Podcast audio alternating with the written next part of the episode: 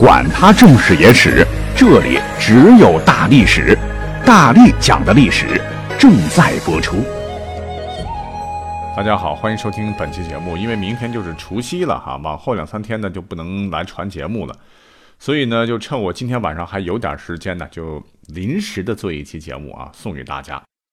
一个呢是提前祝大家新年快乐，一个呢，呃，听友当中有十几位吧，说晚上不听我的节目会失眠。哎，特别要给他们呃送出本期节目，祝他们今晚也好梦啊。那今天这期节目聊点啥呢？呃，这阵子我发现一个问题啊，就是有事儿没事儿啊，大家伙都会拿出手机来扫啊扫，扫什么呢？来扫福，就百度上搜着这个图片扫啊，墙上挂个有福字的日历扫啊，自个儿写个福，自个儿扫，搞得大家伙一看这个福字都有应激反应了哈，马上就开相机狂扫啊，夸夸夸。据说啊，只要集齐五张神秘的福卡，就可以召唤神龙啦。神龙个米米线呐，其实就是召唤马云大叔发的红包了哈。呃，我觉得吧，大家伙其实并不是为了抢那个红包，因为最低可能只有几毛钱。那大家争先恐后的去扫啊，其实就是玩个乐趣的啦。尤其是今年好像还搞了一个花花卡，哎呦，很遗憾，我到目前为止都没有扫到哈。我还是那句话，游戏正在参与啊。好了，多说一嘴啊，我们言归正传。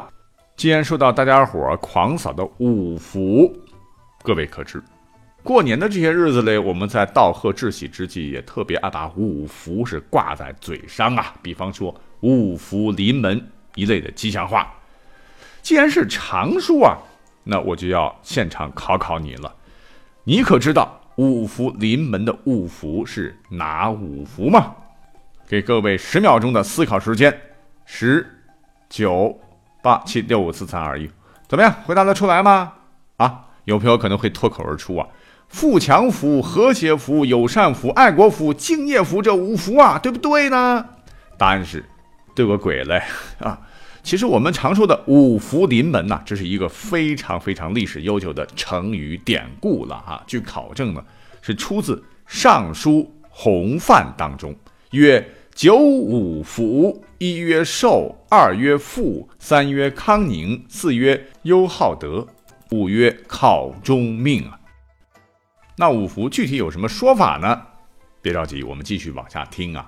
其实要讲到这五福临门，哎，这可跟古代某朝代的一个都城有很深的渊源呢。这个都城呢，便是常常出现在《封神演义》里的朝歌。哎呀，这个名字真的是很好听的了哈。那朝歌呢，位于今天的河南省鹤壁市市区南部的齐河边，具有三千多年的古都史了，乃是我国商朝的国都。其实要真的去算起来的话，三千多年前的商朝的武丁大帝是朝歌城市的奠基者。到后来商王盘庚的时期呢，将商的国都迁到了魅邑，呃，武丁啊，武乙啊，帝乙啊。都以魅为都，到了商朝最后一个帝王，我们都很熟悉那位骄奢淫逸的纣王执政时期，将魅改为了朝歌。为什么古人会改为朝歌呢？有专家经过分析研究认为啊，说意为高歌黎明，喜迎朝阳，蒸蒸日上，兴旺发达之意，这是一说。那我们都历史课本学过的《水经注》九卷又曰啊，《山海经》有朝歌之山。是以此得名，非月也啊！也就是说，当时商纣王，呃，可能是参照《山海经》当中一个倍儿给力的名字给改的哈。这个朝歌的不是音乐的名字。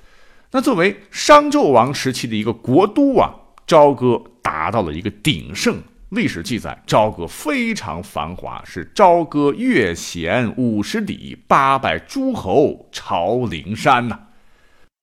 哎，你别看。年代虽然久远，几千年前哈，但还真不是古书里边瞎说的。那么，在一九三二年至一九三四年，当时是民国的考古人员，对传说牧野之战后走投无路的纣王自焚的那个地方露台遗址的考证发现，朝北约两公里处新庄墓地啊，经过发掘，呃，发掘出了商代和西周时期的墓葬有八十二座，其中确定有。公侯级大墓八座，有一座墓啊，百分之九十以上可能啊就是商纣王的墓。同时呢，清理出了车马坑十四座，又出土了一大批的鼎尊等礼器，大量的戈矛等兵器和陶器等等。那最近的一次大考古，在这个区域，就是在二零零五年，在鹿台遗址西北约五公里啊，有一个刘庄遗址。那我们国家的考古部门发掘了商代和西周的墓葬，达到了三百三十八座，出土的陶器、石器等器物近四百件，都证明了商都城朝歌当时的繁荣啊。那么话说。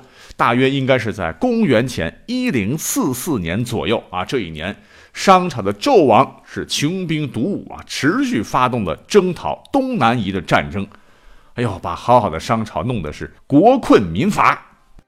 而一边呢，正义的化身武王啊，见时机已到啊，联合雍啊、蜀啊、羌等部族，是亲率战车三百辆、虎贲三千、甲士四万五千人进攻商都。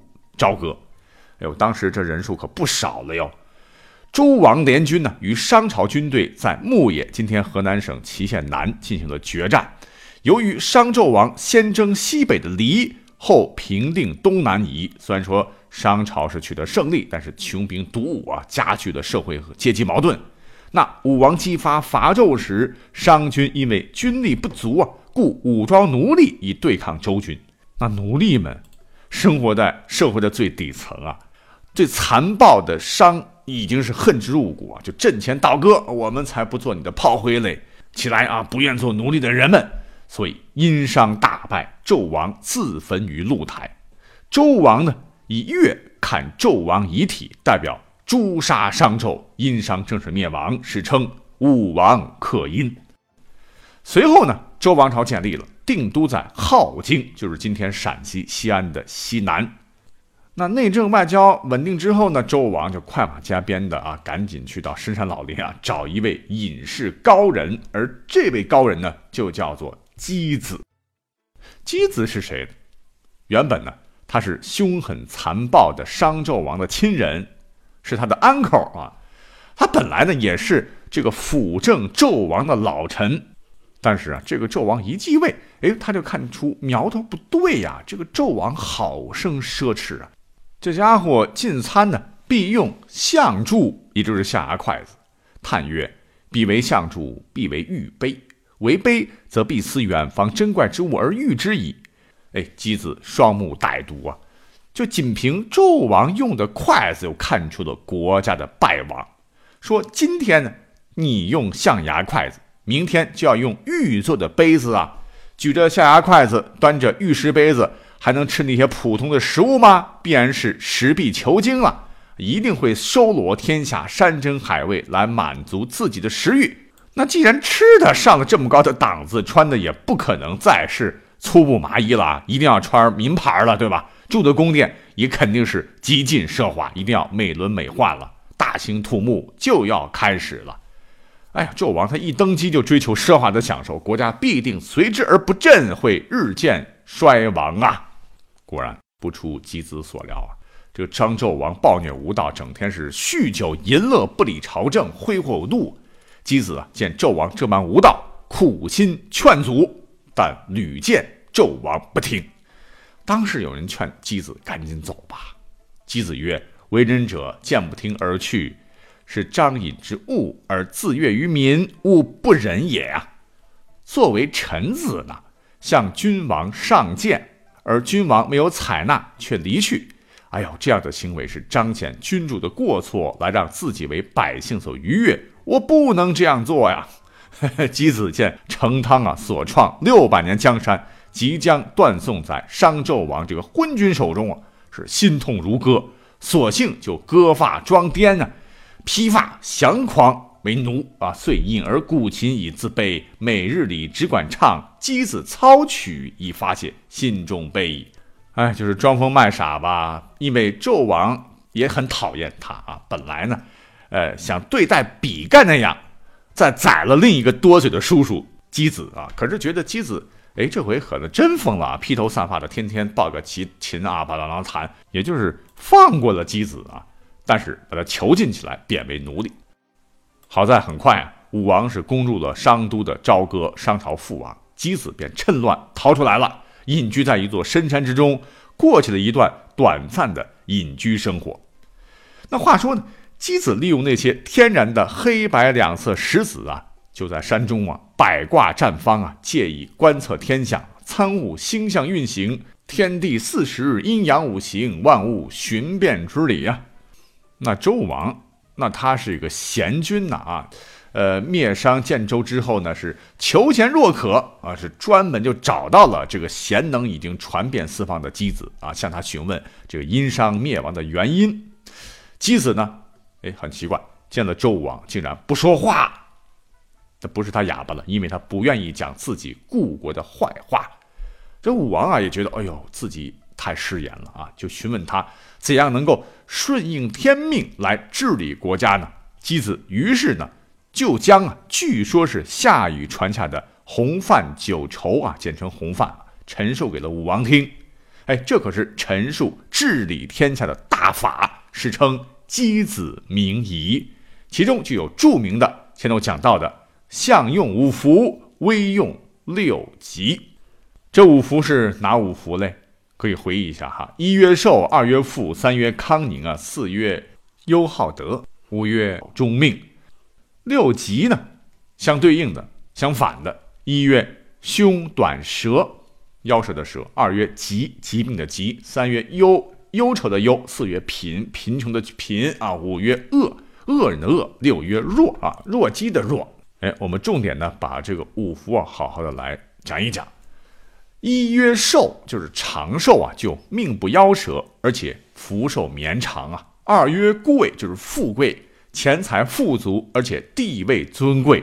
三曰康宁，就是身体健康且心灵安宁啊。